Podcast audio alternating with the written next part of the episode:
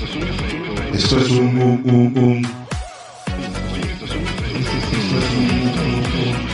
Esto es el efecto Pantrícola. Bienvenidos a una nueva edición del Efecto Pantrícolas por acá por wearlatinosradio.com. Les doy las gracias a todos los que se están conectando, los que tienen un rato ya conectados acá y están sintonizados a esta maravillosa emisora donde juntos somos más fuertes. Quien les saluda desde la bellísima ciudad de Albany, California, en la bahía de San Francisco, Estados Unidos. David Cira, arroba pantrícolas en todas, toditas las redes sociales. Estoy muy contento porque me estoy reencontrando con mi pana, con mi compa, con mi partner de aquí del efecto, del efecto pantrícolas desde el principio. Ya, yo lo había dicho, ya, ya lo habíamos dicho que luego de, de que cumpliéramos un año y que ya pasara un, tiempito aquí, se iba a reincorporar el doctor Juan Jaramillo, alias el DJ Pay. ¿Cómo estás, compa? Bienvenido. No, bueno, sin duda alguna, excelente, excelente por lograr después de tanto tiempo volver a sentarme aquí y después de ver toda esa evolución que ha tenido el efecto pantrícola y llegar, bueno, e- entusiasmado, pero más que todo abierto como que a una segunda etapa donde ya uno eh, tiene algún conocimiento, alguna base de, de, de lo que hemos venido haciendo durante tanto tiempo y bueno, como que encantado de tratar de, de involucrarme otra vez en, en, este efecto y seguir mejorando, seguir conociendo y seguir expandiendo todo, toda la información y bueno, todo lo que tripeamos, lo que nos divertimos aquí haciendo nosotros esto.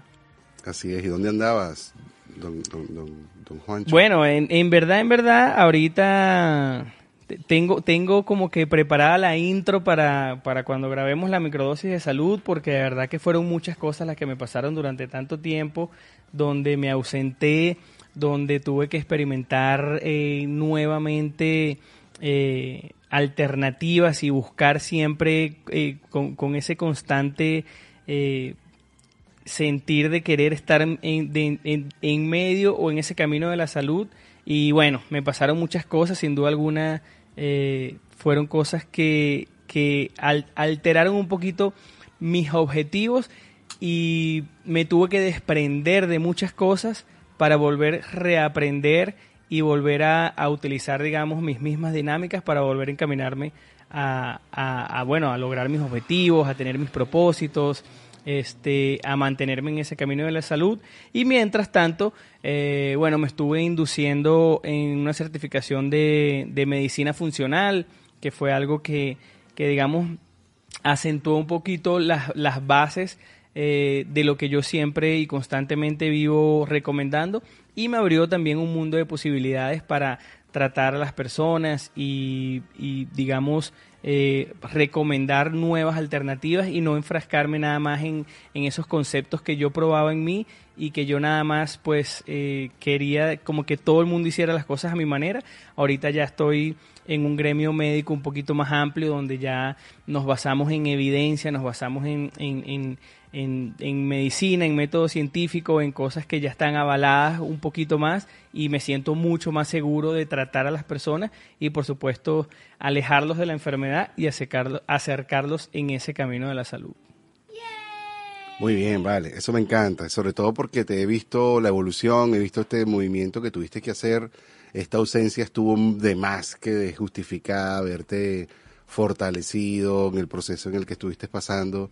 Yo que te conozco desde cerca, bueno, me parece súper chéverísimo que estés aquí de vuelta y sobre todo con, con la determinación y seriedad con la que estás volviendo al equipo. Eso me tiene muy contento.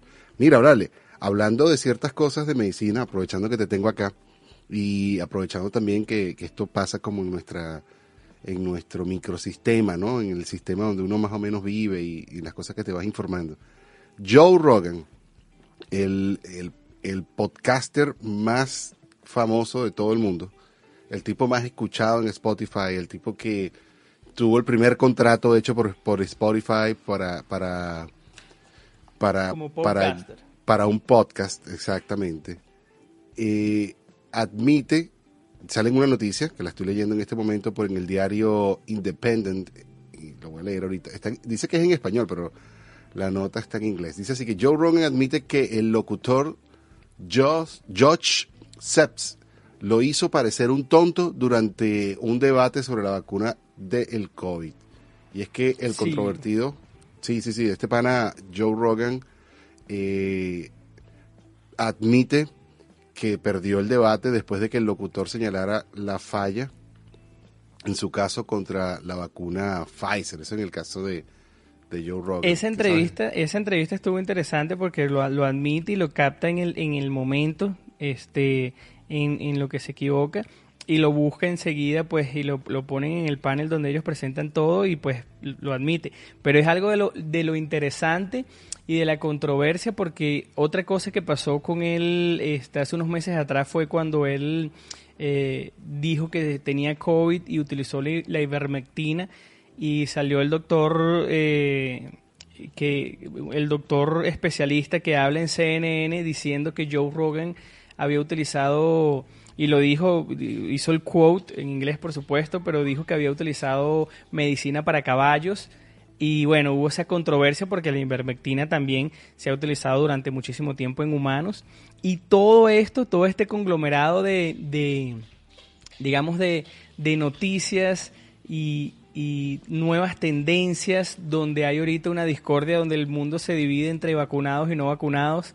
Eh, se han levantado el gremio médico y como 250 médicos han hecho una carta abierta, firmada, este, donde le exigen a Spotify que en verdad eh, habría que, que leer, pero le exigen como que haga algo con respecto a la desinformación que genera eh, Joe Rogan, sabiendo que eh, por mucho que los médicos, eh, yo lo que lo, lo veo es así, pues los médicos leen de medicina y leen pues informes y estudios médicos y basan sus, sus, sus, sus análisis respecto a eso. Pero normalmente este, el, el denominador común, las personas comunes, no se sientan a ver Medscape o a ver un, un, un trabajo médico o a ver un, un- sino que lo ven en las noticias y lo ven con este tipo de personas como Joe Rogan. Y la incertidumbre hermosa que tiene Joe Rogan de preguntar como un humano, que son Claro. preguntas válidas, ciertas, y aceptar que se equivoca y aceptar que tiene el poder de decidir él como humano, hace toda esta controversia donde de verdad muchas personas este digamos toman ese camino de la rebeldía hacia la medicina. Y bueno, ahorita se está parando aquí como que el gremio médico y diciendo como como que bueno, aquí están las bases de todo lo que estamos haciendo. Y me parece interesante, importante por lo menos en lo personal, ya que yo siempre estoy, y más aquí en Microdosis de Salud, siempre buscando una alternativa y siempre dando, este, dándole esa posibilidad al público de que cualquier alternativa te puede llevar al camino de la salud. Pero hay ciertas cosas importantes que, que hay que destacar en cuanto al método científico y ha ayudado muchísimo. Entonces, digamos que tiene su, to- como todo tiene su lado negativo, pero también tiene un montón de cosas positivas. Y si el gremio médico reconoce que hay esas cosas negativas que florecen cuando escuchamos a un Joe Rogan, cuando escuchamos a, cualquier otra persona en YouTube, porque hay muchos youtubers que, que hablan sobre eso, en Instagram hay muchos rebeldes de la medicina que tienen nuevas alternativas, el gremio médico puede así consolidarse y decir, bueno, están estas faltas, tenemos un poder eh, muy grande este, y vamos a abarcar estas faltas. Pues siempre pienso que lo, lo importante o lo principal para modificar algo, para mejorar algo, es reconocer que hay alguna falla, que, que hay alguna discordia y de ahí pues es donde se puede arrancar por lo menos para cambiar el status quo que, que es el camino hacia un, hacia un nuevo porvenir al respecto. Sí, sí, sí, sí. Sabes que dijiste una- un punto bien interesante, porque al principio de la vacunación yo recalcaba bastante eso, que en algún punto iba a haber como una especie de segregación, y todavía no hemos llegado a ese punto, como una especie de segregación o una especie de racismo o algo así, o separación del mundo entre los vacunados y los no vacunados, e incluso yo llegué a pensar, no creo que en este momento vaya a pasar esa teoría, de que los vacunados iban a, a segregar entre las vacunas que utilizaban, tú eres los Pfizer, tú eres los Moderna, tú eres los... eh, espero que eso no pase. Tampoco Sí, espero pero- que pase lo otro. este, sin duda alguna, bueno, no, no, no, no creo que, que, que a grandes masas este, haya tal separación, pero sin ir muy lejos, cuando uno, por lo menos yo que no que soy pro vacuna, pero sin duda alguna, este, he creído en eso toda mi vida, o sea, y pienso que es una alternativa. Bueno, no va a llegar a ese punto, pero cuando me fui a vacunar por la tercera dosis, tú escuchas a las personas, ¿y qué dosis es la que es? ¿Y qué dosis es la que está ahí? ¿Será que esta dosis es la que me funciona? O sea, ya, ya las personas tienen prioridad y es, un tema nuevo que se, está que se está abarcando en masa a nivel mundial, pero es como cualquier otra cosa, como cualquier otro producto. Sale un Coca-Cola, sale Pepsi-Cola, a alguien le gusta este, a alguien le gusta aquel, a este le cae mejor, a este le cae peor. No es tanto ese cualquier, pero, pero sin duda alguna siempre vamos a tener opiniones diferentes y vamos a tener pues una receptividad diferente eh, frente a cualquier medicamento. Claro, claro, claro. No, lo que, lo que aquí se levantó la carta, solamente para resumir el, el punto de Joe Rogan, es que 270 científicos, como tú mismo mencionaste, exigieron a Spotify abordar la información errónea compartida en el programa de Rogan, de manera de que, bueno, a ver si lo que hacen con eso, si lo banean, si lo tumban, etcétera, etcétera, etcétera. Porque el que el punto, como tú dices, es que él está haciendo el trabajo de ser uno más del mundo, ¿no? Con las preguntas que tiene todo el mundo. Y evidentemente, claro, al ser un programa tan escuchado, tan popular y además tan influyente, se, se, tiene el temor, y fíjate, 270 parecen pocos, pero una firma suficiente que llegó a, a, levantar las noticias, ya esas 270, eso es, eso indiferente, eso o sea, eso no importa cuántas firmas fueron, ya habrá mucha gente que tendrá posición de un lado, tendrá posición de otro, pero mi punto aquí es que cuando tú tienes este nivel de influencia, como en el caso de, de Joe Rogan o cualquiera sea la base de influencia que tú tengas, en una, que tú pertenezcas a una comunidad o que tú pertenezcas a un club, eh, tienes que ser responsable con la información, la manera en cómo aborda cierta información. Y una de las cosas que a mí me gusta de Joe Rogan es que él no se ha parcializado ninguna de las dos posiciones, aunque en este caso, en esta entrevista que estábamos comentando de SEPS, él estaba como diciendo algo de, de, la, de, la, de la vacuna Pfizer que estaba completamente equivocado y el otro panel, bueno, le, reviró con, con los hechos o con los con lo que se analiza, con los análisis pues científicamente comprobados y bueno, tuvo que reconocer que se tuvo que echar para atrás. Pero, en fin, aquí el punto lo que quiero llegar es que hay que ser responsable con lo que se Sí, lo que decía, si, si, si, mal no recuerdo, es que, que las personas que les da COVID tienen cierta... Eh, están propensos a, padecer miocarditis después del COVID y hay ciertos números que dicen que si tienes Pfizer eh, puedes lograr tener eh, menor posibilidad de tener miocarditis. Entonces él como que estaba discutiendo eso y, vieron ahí los números que daban. Eh, por otra parte, bueno, también sin duda alguna ya en, en Norteamérica, hace un mes también Biden, el presidente, intentó como que poner la, la, la autoridad de que todos los empleados públicos tuviesen la vacuna.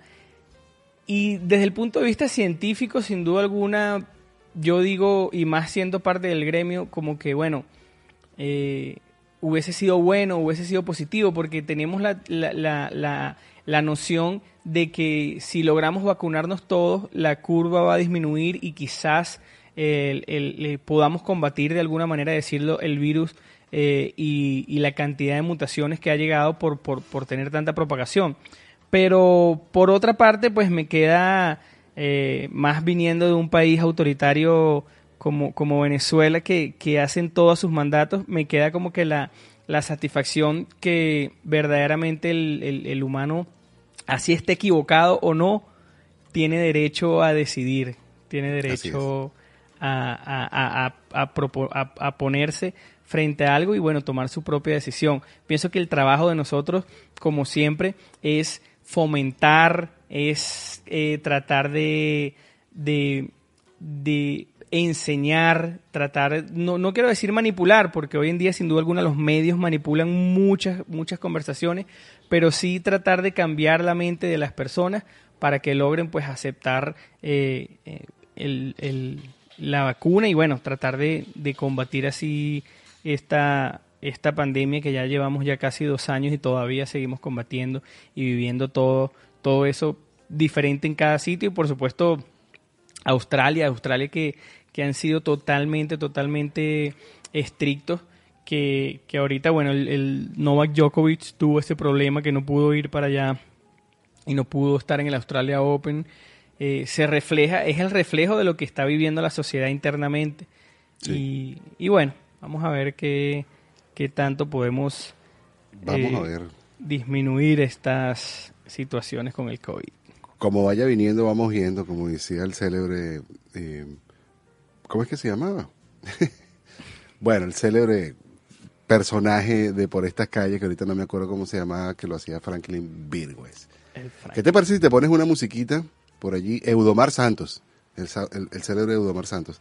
Eh, ¿Qué te parece si te pones una piecita ahí y comenzamos nuestra proyecto Link Venezuela, donde hoy, bueno, vamos a conectar contigo, pero vamos a hablar un poquito de blockchain, vamos a hablar un poquito de, de lo que es el Ethereum, en, en- eh, a diferencia del Bitcoin, sin profundizar demasiado. Vamos a hacer como un abreboca en una serie de eh, episodios que vamos a tener de blockchain y a propósito de que está bastante conversado en todas las redes en todos lados de la aparición de los NFT o de los NFTs, que no son que aparecieron ahorita, pero bueno, que están apareciendo estos últimos días con más fuerza y todo esto que tiene que ver con las comunidades, etcétera, etcétera, etcétera. ¿Te parece?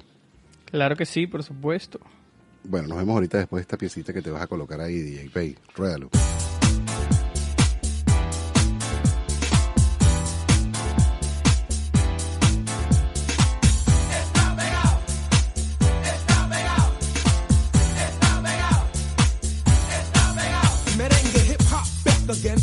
Mágico Magic One MGSCGU again, música caliente Proyecto 1, 2, 3 Vamos a brincar otra vez Mucho éxito, ladies won't let me go En Puerto Rico, Ecuador, en México Y mi país, ¿Qué país? Santo Domingo tan lindo. Nací en Nueva York, pero no me digas gringo. Yo siento el calor de mi gente. No necesito Tito para cruzar el puente. No necesito Julio para ir a la iglesia. Nelson, which chick you wanna get? Eric, Johnny, las quiero todas. Está pegado porque la música está de moda. Los hombres con el, mujeres con el Magic One y Proyecto 1 está pegado. Está pegado.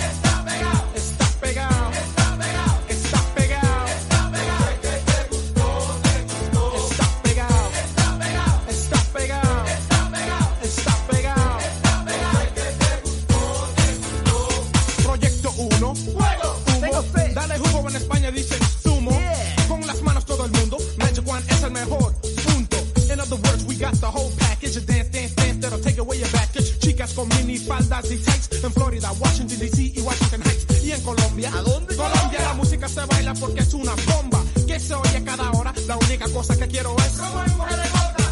Algo que me gusta mucho. She gotta be pretty in the face, not a scooch. Los hombres con el. Mujeres con el. Magic One y Proyecto 1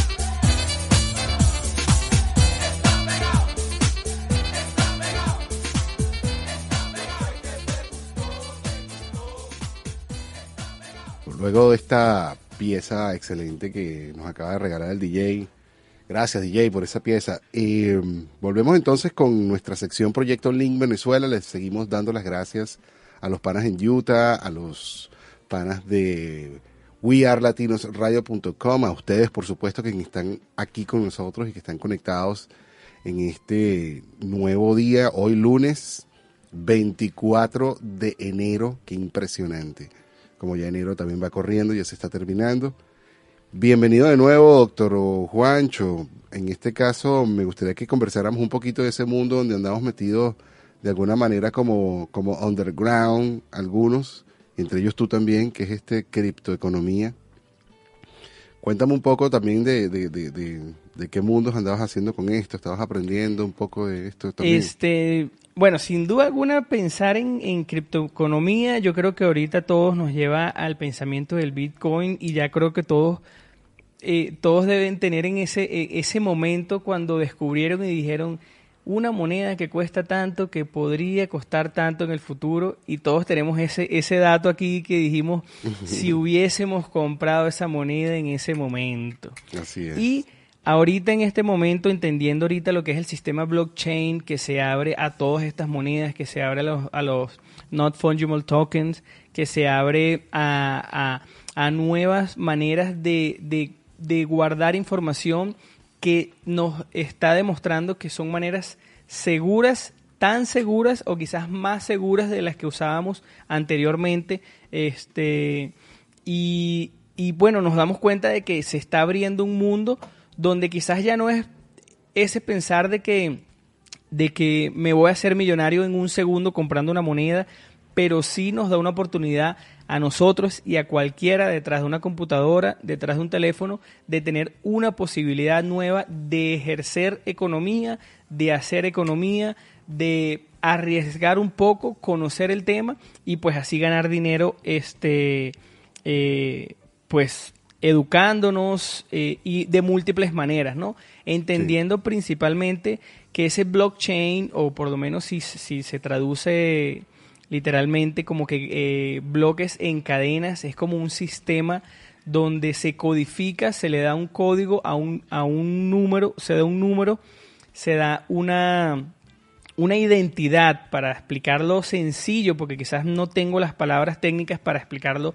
de, de manera tan, tan elocuente, pero se le da una, un, una identidad a una moneda o a un documentos, digámoslo así, donde este, hay múltiples servidores que están eh, tanto observando esa identidad como están calculando esas identidades y generan así una economía, como fue el Bitcoin que lo usó Satoshi Nakamoto eh, utilizando ese blockchain y fue así como se disparó y se, y se comenzó pues toda esta ola de, de, de criptoeconomía.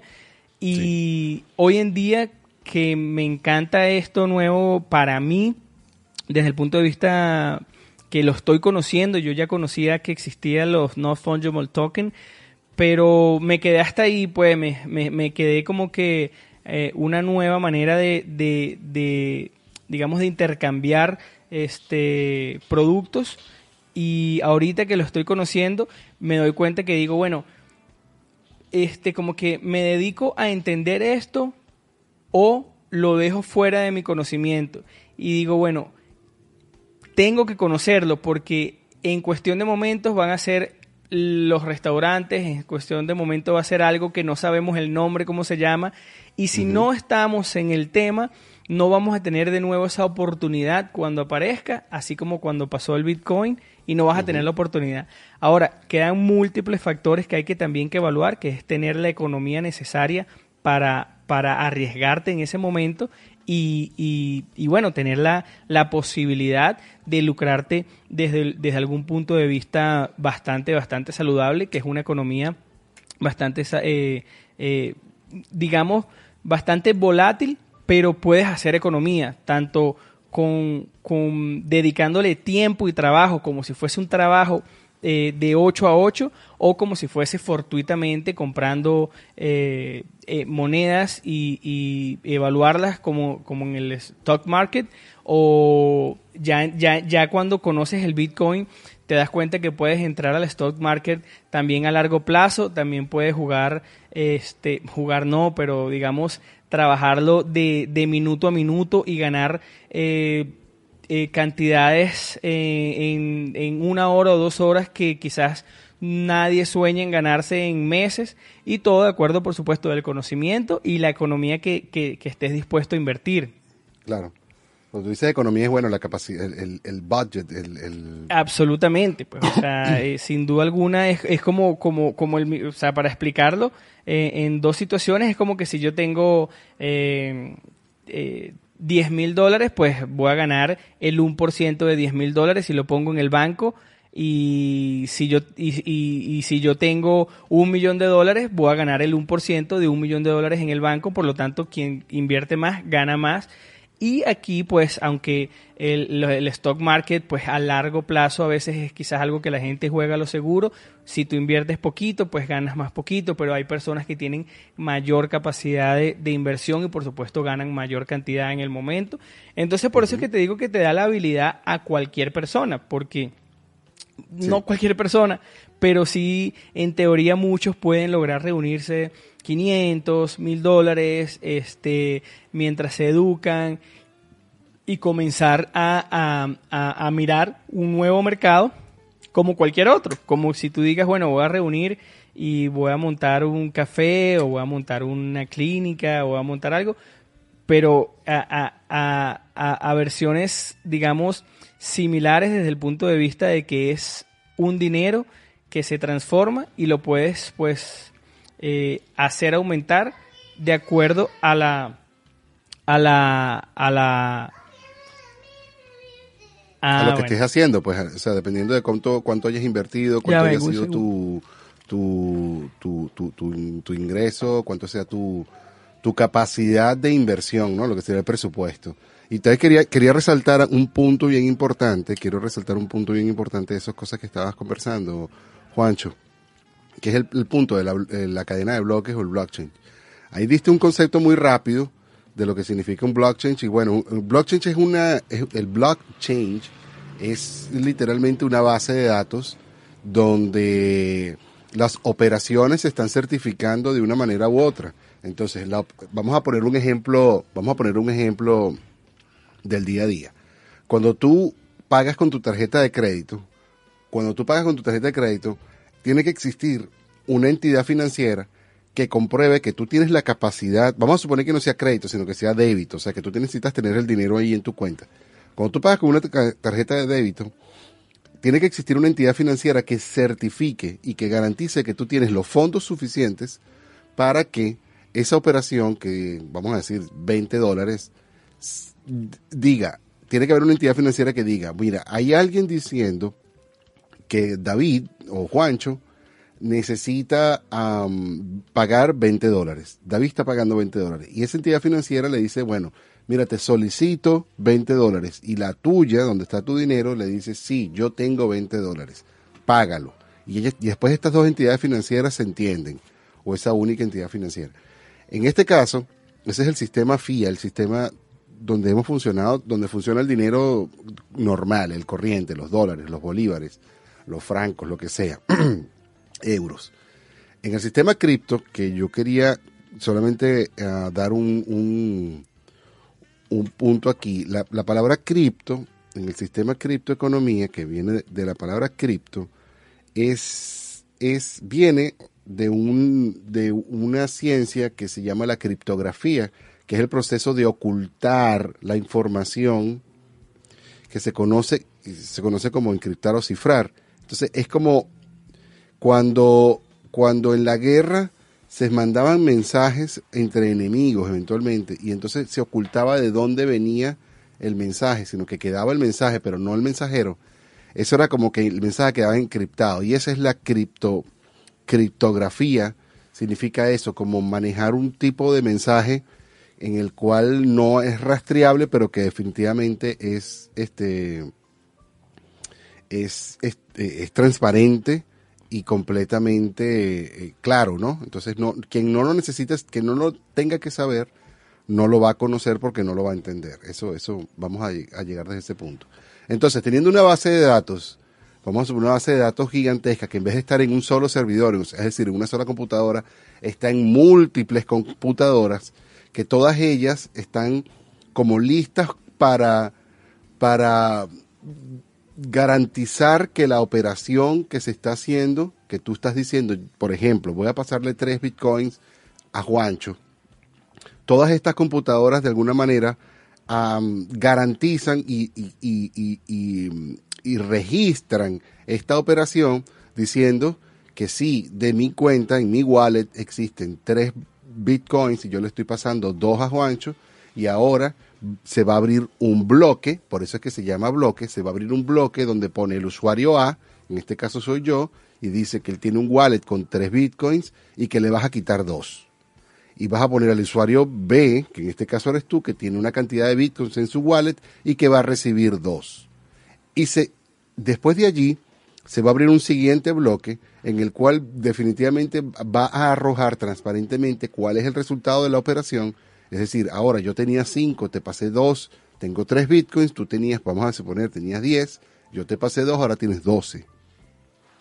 Esa operación queda ahí. Si en algún momento este usuario A o el usuario B hacen algo con, con, con sus wallets, el sistema operativo donde estaban estos nodos o estas computadoras o estos servidores o esta base de datos, empieza a buscar ese último cuadro que existió, tuyo, donde fue tu última operación. Y de, a partir de allí genera un siguiente bloque. Esos bloques, por eso que se llama cadenas de bloques, esos bloques en lo que ya están cerrados, es decir, que ya la operación se dio, ellas, las computadoras lo que hacen es como garantizar, autenticar que la operación se, se, se culminó y que sí existió al final del día. Entonces, eso lo, lo, que, lo que permite es que tú puedas irte a una página de, web, en este caso, donde se puede ver toda la transacción y tú puedes ir y mirar, mira, esto salió de aquí, salió de esta cartera, esta cartera salió de esta cartera. Tú puedes ver completamente y, y de una manera transparente dónde estuvo el proceso del, del dinero, ¿no? En todo momento. Sí, eso era, una, eso era una de las grandes incertidumbres que decían, y bueno, por eso también sin duda alguna se ha, se ha mal diversificado en teoría muchas personas para utilizar estos métodos y estos medios como lavado. Este, pero sin duda alguna pienso que es parte de lo nuevo del sistema porque al final cualquier entidad de seguridad puede rastrear, rastrear dónde está, de dónde vino, de dónde salió esa economía y es algo que se ha demostrado hoy tangiblemente que es muy muy transparente y verdaderamente si la entidad necesita este saber quién es o de dónde salió este podrían pues eh, obtener toda esa información.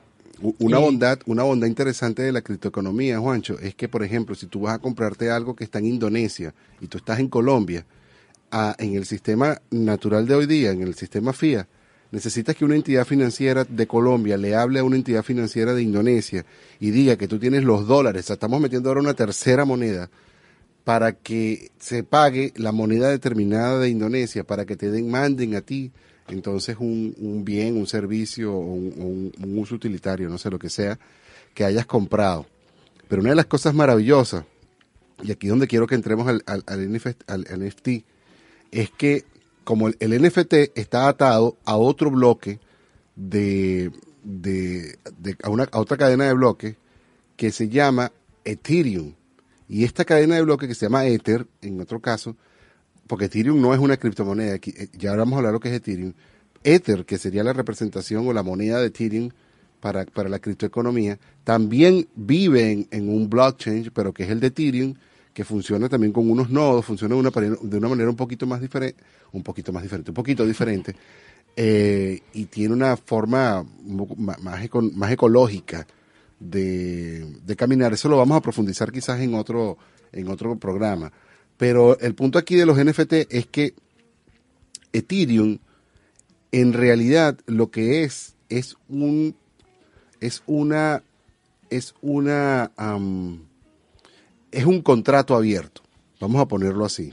Es un protocolo de servicio o de, o de aplicación de algo. ¿Ok? En otras palabras, Ethereum no es una moneda como tal, sino que es un, un, un contrato electrónico, que en este caso se llama un smart contract, que permite la aplicación o abre la llave de algo.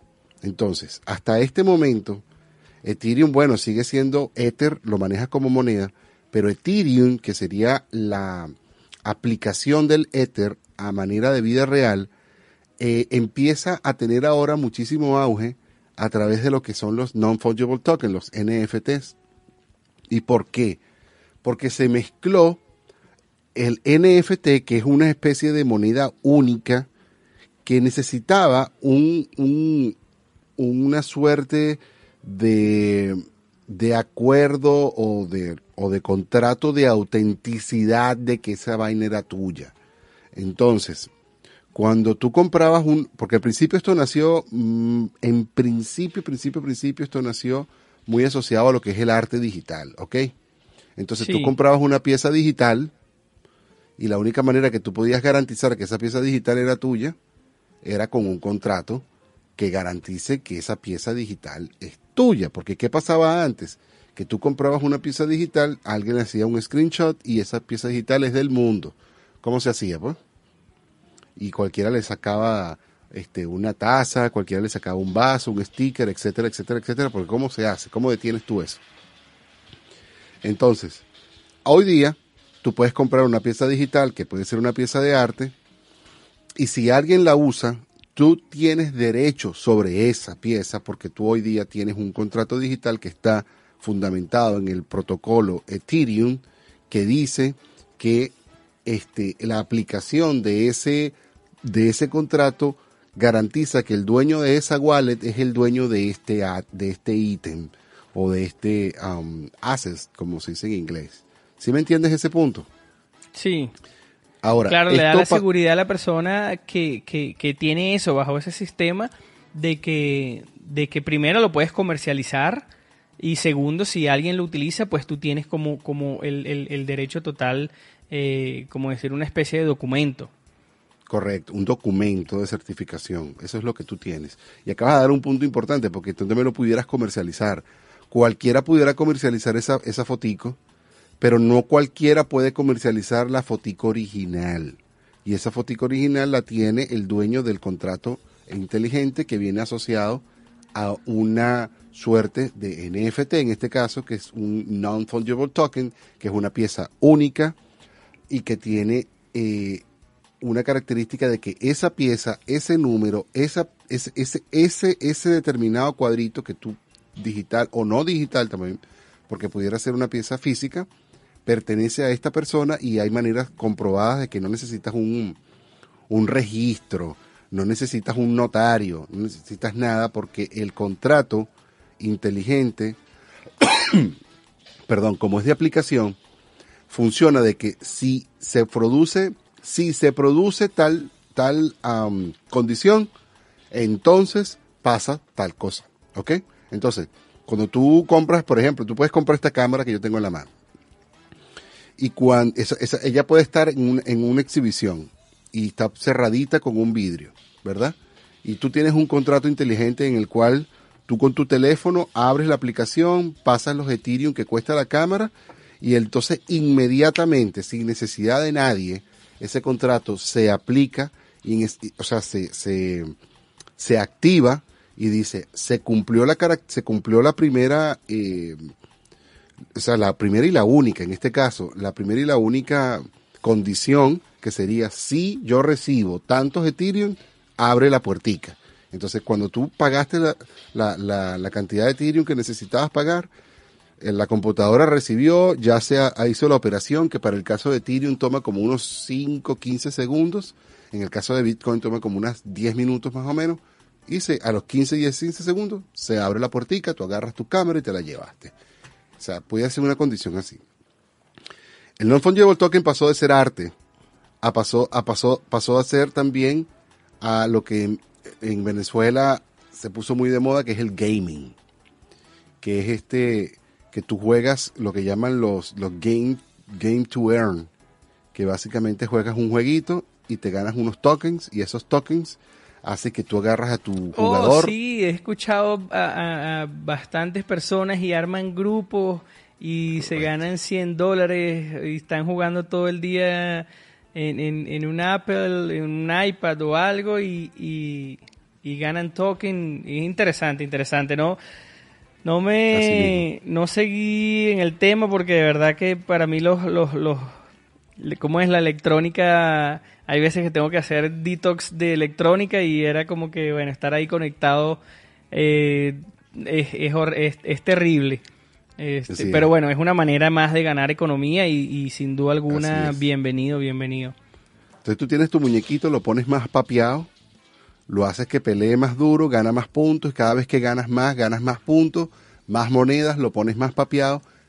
Y tú pudieras hacer moneda mientras juegas, pero puedes agarrar tu muñequito que se convirtió ahora en un NFT y venderlo a alguien que quiera ganar mucho más dinero peleando porque tu muñequito es más intenso.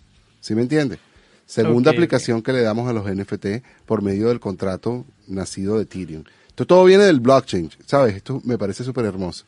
Tercera aplicación y que es lo que yo creo que tú conversaste al principio, que es la aplicación más interesante, la aplicación de acceso. Ahora, para que cuando vayamos a comprar, a ir a la, a la Champions, vamos a darte un ejemplo, a la final de la NBA, los boletos ya no te van a venir en papel. Porque ¿qué pasa? Eso alimenta muchísimo a la reventa. Y la NBA, la Champions, la, la UEFA, la Liga Española, la Liga Venezolana, etcétera, etcétera, etcétera, no recibe ni un centavo de la reventa.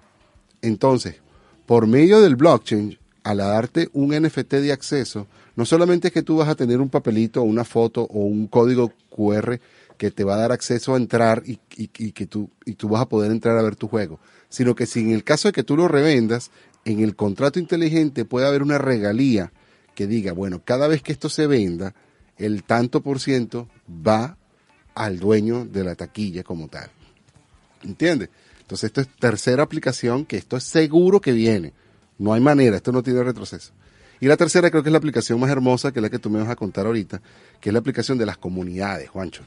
Y cómo empiezan a hacerse comunidades de tipo por medio de NFT. Entonces tú compras una membresía para un determinado club o un determinado grupo de personas en las cual puedes tener accesos a descuentos, puedes tener accesos a, a- a fiestas, a eventos determinados, vas a hacer acceso a networking, vas a tener acceso a membresías a, a qué sé yo, puedes, eh, el que compre te puedes montar en primera clase en los aviones, determinadamente, o sea, vas a tener el VIP del Louvre, vas a tener el, o sea, no sé, muchas cosas que están apareciendo hoy día que cada vez son más hermosas y se van generando comunidades que tienen los mismos intereses en muchas partes del mundo y- y- y empieza a crecer algo que la tecnología es uno de, las, de los beneficios más grandes de esta tecnología del Internet el poder conectar con cualquier persona en el mundo a cualquier hora. Y aquí está ese, esa cuarta manera de utilizar el, el NFT. Sí, sin duda, o sea, es como una transformación total para, para los, si recordamos en algún momento hace 15 años por ahí cuando, o cuando, cuando empezó esta tendencia del, de- del, del Internet, donde el boom era piratear algo, donde el boom era que la música se pirateaba, donde el boom era que la las películas se pirateaban. Y después se fue transformando donde grandes compañías, por supuesto tecnológicas que, que, que, que tenían el, el- el acceso a, a- a dar y hacer los productos como estos, de crear una nueva economía basada en aplicaciones, las aplicaciones, pero todavía bajo el, el dinero. Y sin duda salen otras compañías donde tú puedes piratear esas aplicaciones. Y cada vez se va tornando algo donde sin duda alguna queda ese espacio para esos intelectos, personas que se encargan de, de hacer el mal, porque sin duda hay apertura para que todo se utilice cuando es nuevo eh, para, para eso, pero se va tornando hacia algo más seguro, hacia algo este donde uno va a tener que tener, va, va a tener este mayor eh, acceso a, a- a algo que se pensaba que era totalmente oscuro. Entonces ahorita tú, independientemente de que, de que tengas un, un seudónimo bajo, bajo cualquier interacción que tengas en, en- en las redes sociales, en, en- en- el intercambio de, economía, pues vas a tener una identidad detrás de eso, que son esos intercambios que estamos hablando de Ethereum y eso. Y lo interesante es cómo el público, cómo nosotros, cómo las nuevas compañías, cómo este eh, las panaderías, cómo el denominador común, la economía común, se adapta a también aprovechar esta, este nuevo crecimiento, este nuevo surgimiento, y por supuesto también habrán las personas que, que, que no querrán el cambio, la evolución, y, y- y se mantendrán firmes en su posición de, de, de- de la economía antigua como tal. Pero es algo que creo yo que, que es, o sea, sine qua non, algo fácil de ver, es que ya el cambio se hizo. Creo que esta pandemia hizo una evolución increíble en el concepto de, de- de cómo utilizar el Internet, de cómo diversificar el Internet. Y bueno, han salido millones y millones de, de- de emprendedores, tanto que se ha triplicado la, los, los, start, los startups de, de, y- y es ahorita un gran porcentaje de la economía mundial que pues digamos contrarresta todo lo que lo que se ha perdido eh, durante pandemia. No perdido pero sin duda alguna ha mermado con con, con, con, con, pues con las limitaciones que hemos tenido. Y, y bueno es algo que, que, que para allá vamos. Y dígame con con con lo del metaverso, ¿no? Que es algo que deja como incertidumbre, pero ya abre un mundo, ya se abre un mundo. Y cuando, cuando esas personas, esas compañías grandes, este, deciden tomar esas acciones, pues ya, ya, ya cambia y modifica parte de la energía eh, que, que conlleva que todo eso tenga un éxito y pues una aplicación en este mundo físico, pero a la vez este, un mundo virtual que hoy la palabra virtual, yo venía pensando en esa palabra y uno, o yo por lo menos tengo ese concepto como que virtual es mentira. Y hoy en día lo virtual a veces puede ser algo más real que, que cualquier cosa que, que, que pensemos, pues porque de verdad eh, todo esto de blockchain uno lo explica y lo explica y es algo que uno tiene que imaginárselo como virtualmente, pero eso está ahí tan real que bueno, está moviendo la economía mundial en estos días. Sí, sí, sí, sí, sí, sí. Bueno, si usted quiere consumir, usted que me está escuchando, quiere consumir algo, quiere consumir, no, esto no es ni siquiera un consejo financiero, esto es necesariamente un proceso informativo.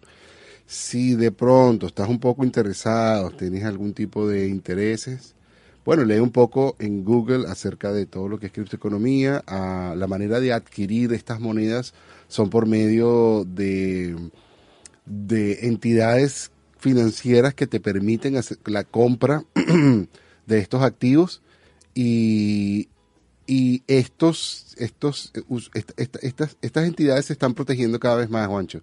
Y ahora sí están poniendo un poquito más de cuidado en la identidad de las personas que están abriendo estas carteras, etcétera, etcétera. Las más poderosas, digamos, las más comunes son Kraken, serían Binance y Coinbase, Coinbase, que, es, la que yo uso. Eh, en el caso de los NFT, la más común es MetaMask, pero siempre vas a necesitar Coinbase o Coinbase Wallet, o vas a necesitar eh, Binance, o vas a necesitar Kraken para comprar activos, o vas a tener que recibir los activos de alguna manera. Y los vas a poder colocar en MetaMask, y MetaMask es una de las maneras en que puedes comprar, adquirir eh, los NFT. No te recomiendo, si me estás escuchando, y a ti tampoco, Juancho, que te metas en ningún proyecto de NFT sin haber entendido muy bien de qué va el proyecto. Más allá de que entender los NFT, de qué va el proyecto, cuáles son los beneficios del mismo y que hagas una investigación más o menos seria, sin apuro, sin, sin, sin corredera ni nada, eh, con calma, con calma, sin caer en desesperación. Bueno, Juancho, quiero que entremos entonces a nuestra sección de, de microdosis de salud que teníamos tiempo y quiero ya volver a que nos, no- nos vayamos para allá si te parece. Sin duda, sin duda. Ponga, pondremos una cancioncita más y bueno, espero que la disfruten. Este, con mucho cariño en mi versión de DJ Pay y entraremos en mi versión de Doctor Juan Miguel Jaramillo para dar la microdosis de salud. Dale, Samba, lánzatela ahí y nos recogemos entonces ahorita.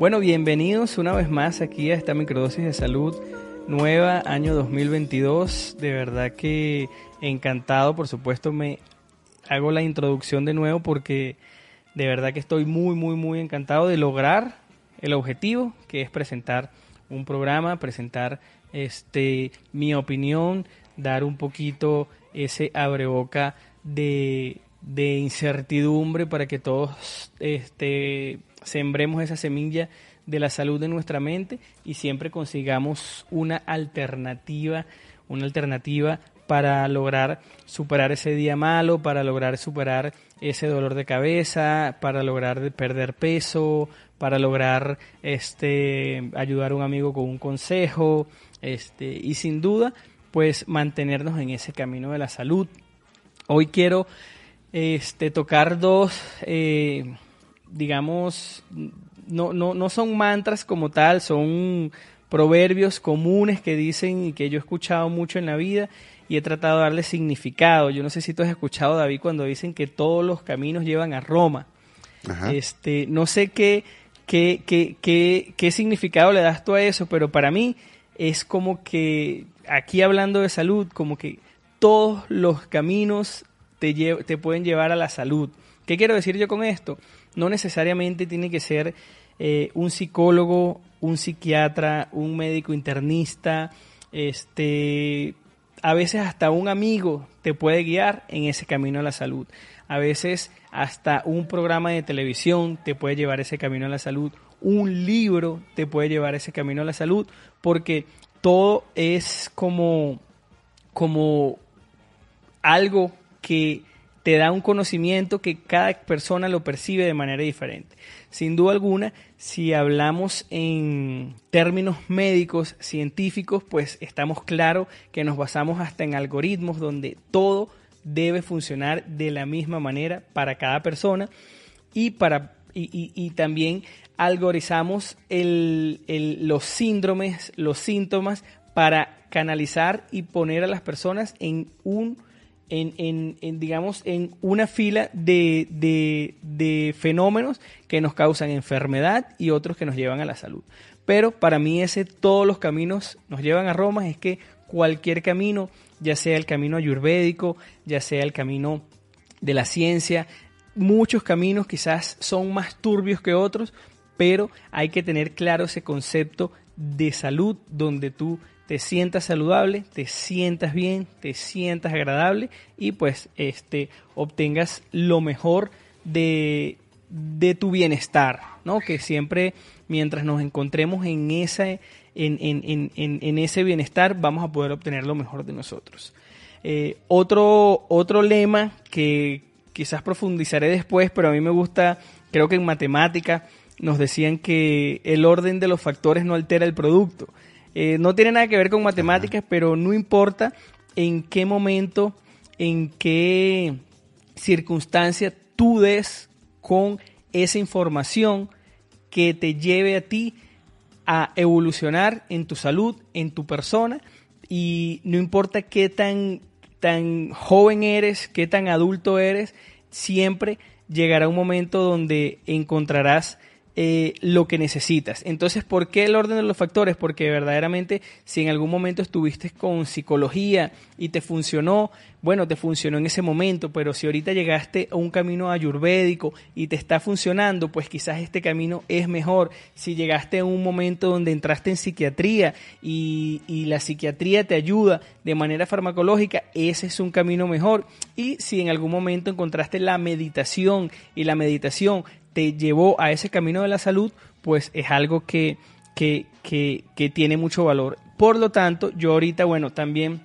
este, comentando un poco que quería decir aquí, más o menos por qué yo estuve ausente durante casi siete meses de, de, microdosis de salud como tal, eh, mi persona, pues desde hace eh, esa época más o menos teníamos luchando eh, una enfermedad, una batalla que, bueno, la perdimos ah, en, vida, pero esa es la ley de vida con, con, con mi madre. Y en ese momento pues ella fallece y yo decidí hacer muchos cambios en mi vida, eh, decidí este por, por mm, digamos, muchos pensamientos que se dan, pues, también en esos momentos tan difíciles, decidí eh, desintoxicarme, decidí cambiar de alimentación, decidí este, dejar muchas cosas que me estaban eh, jugando en contra. Por lo tanto, pues tomé muchos cambios y esos cambios tan drásticos que tomé, pues me hicieron tambalear todo el balance que tenía y por supuesto, este, después de una pérdida tan grande, estuve un poco triste, estuve con aspectos depresivos, estuve eh, con aspectos ansiosos que florecieron en mí y pues me hizo y me hizo, me, me hizo dudar de, de mis pensamientos y me hizo volver a conocerme, volver a reconocerme y volver a buscar tanto las alternativas que siempre me han ayudado y por supuesto conseguir nuevas alternativas. Entonces, dándole eh, espacio a todos esos clichés de darle tiempo al tiempo, de, de darse espacio para uno y de conseguir nuevas alternativas, me conseguí con, con algo que para mí fue muy importante porque estaba batallando con una crisis personal muy fuerte de identidad donde no respondía a, mi, a mis propios instintos, por así decirlo, sin entrar en detalles, pero necesitaba yo respuestas que a veces, muchas veces, eh, la religión me daba muchas respuestas, muchas veces la ciencia me daba muchas respuestas, y aquí encontré algo que no es nada nuevo para muchos, pero para mí fue nuevo, que se llama el enneagrama. El enneagrama este, después voy a compartir algunos autores para que tengan la posibilidad de buscarlos en YouTube y buscarlos eh, quizás en, en, el libro personal que yo estoy utilizando. Es una eh, eh, es un sistema psico, basado en psicología, ¿verdad? Creado desde hace muchísimo tiempo que clasifica las personalidades desde un punto de vista psicológico y pues te enseña a descubrirte después de tú, digamos, este, clasificarte en cada uno de ellos y reconocer qué tipo de eneatipo es cada persona. Y bueno, como el eneagrama lo dice, son ocho tipos de personas, de personalidades. Y yo, bueno, de verdad que eh, te invito a que como, como me gusta decir aquí, como un autor que, que, que se llama Borja Vilaseca, que siempre dice que, que, no me creas nada, que no me creas nada lo que te estoy diciendo, sino que te invito a que tú vayas y lo verifiques por ti mismo. Así mismo me pasó, me encontré con este viaje interior de reconocer una, un tipo de personalidad que, que está descrita por unos sencillos eh, unas sencillas preguntas que te dicen, pero honestamente al leer el libro es como una fue como una introspección donde si el libro estuviese definiendo todas mis características personales y por lo tanto es algo que fue increíble la manera como reconocí mi personalidad, como si alguien me estuviese diciendo de qué manera actuaba en situaciones, no, no, no situaciones eh, digamos, eh, como que, bueno, tú cuando trabajas eres esforzado, no, situaciones emocionales, situaciones como uno trabaja la tristeza, situaciones como uno se define este, hacia la... Muchas características. Aquí los, son ocho de ellos, los definen, eh, los voy a nombrar como el reformador, el ayudador, el triunfador, el individualista, el investigador, el leal, el entusiasta, el desafiador y el pacificador. Entonces, como que digamos que es una manera un poquito más evolucionada a esos estigmas que uno tiene, como que tú si eres, eh, tú si ayudas a las personas, esas personas que tienen esas características, o tú si eres rebelde, o, o, tú si eres desafiador, y te das cuenta que cuando lees ese neatipo tipo 8, por lo menos a, eh, a mí en lo personal me tocó el tipo 4, el individualista, y cuando yo dije, Dios mío, o sea, es como si me estuviesen leyendo una carta de mi personalidad escrita, pues es algo que me ayudó muchísimo y por supuesto como cada libro eh, me, me, me, abarca tanta atención que me ayuda siempre a sobrepasar este, nuevas etapas. Entonces yo de verdad que lo que, como aquí nos basamos en microdosis de salud, aquí también hacemos el disclaimer de que a pesar de que de alguna manera la vida me hizo doctor, aquí no estamos dando ninguna indicación para nadie, estamos invitándolos a que abran su mente, a que se comuniquen con nosotros si quieren saber un poco más.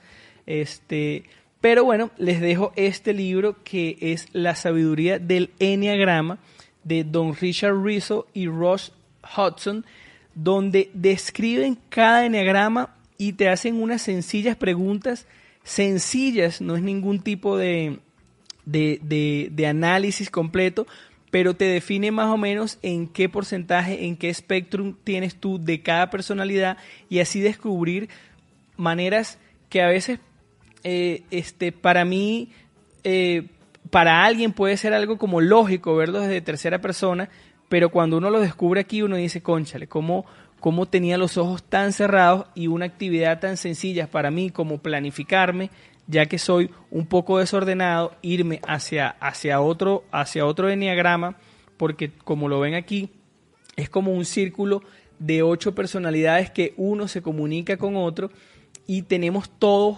partes de esos distintos tipos de personalidades y pues encontrar soluciones nuevas, alternativas nuevas que contrarrestan muchísimo de lo que dice la ciencia y pues a mí en lo personal me ayudó muchísimo en esta etapa tan difícil, tan dura de mi vida y bueno, encontrarme otra vez en ese camino de la salud, de volverme a poner en la situación donde estaba, de volver a seguir este con mis estudios que vamos a seguir hablando más adelante de la medicina funcional, que fue algo de lo que me que, que, que me encargué también en este tiempo tan difícil y todas estas cositas pues me ayudaron a tener una perspectiva positiva de, de la situación que estaba viendo y sin duda pasar de pensamientos negativos, negativos, negativos, a volver a encontrar un equilibrio y volver a seguir proyectándose, viendo positivismo, viendo lo bonito de las cosas y conocerse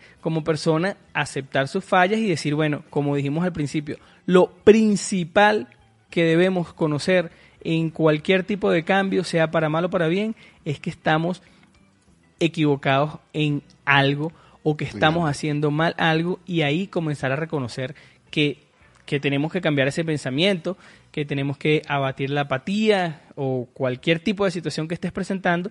Y bueno, esta es una alternativa que, que les dejo para entrar directo, directo a conocer tu personalidad. Y por supuesto, no podría dejar de de hablar de Borja Vilaseca, que tiene este libro. Eh, es un escritor español, un comunicador social que se llama Encantado de Conocerme.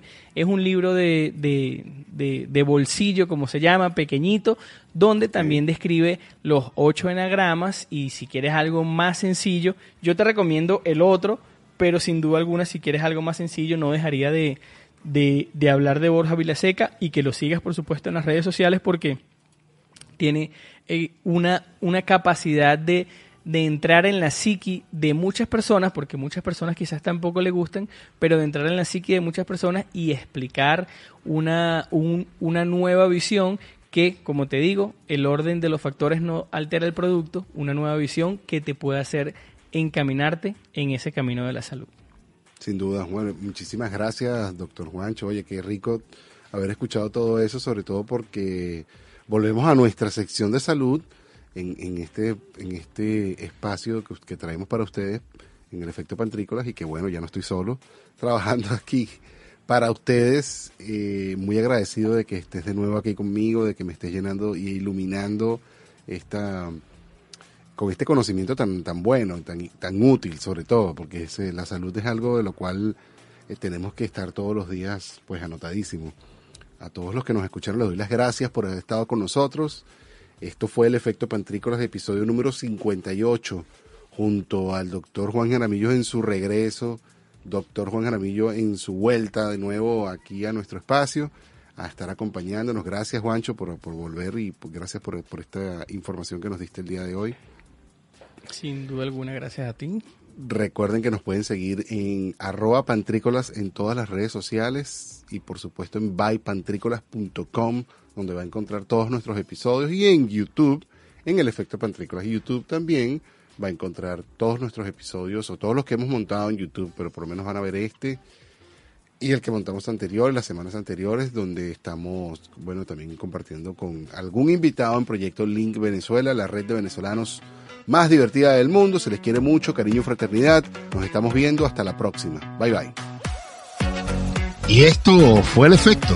Sí, esto fue un efecto. ¿De qué efecto me estás hablando tú?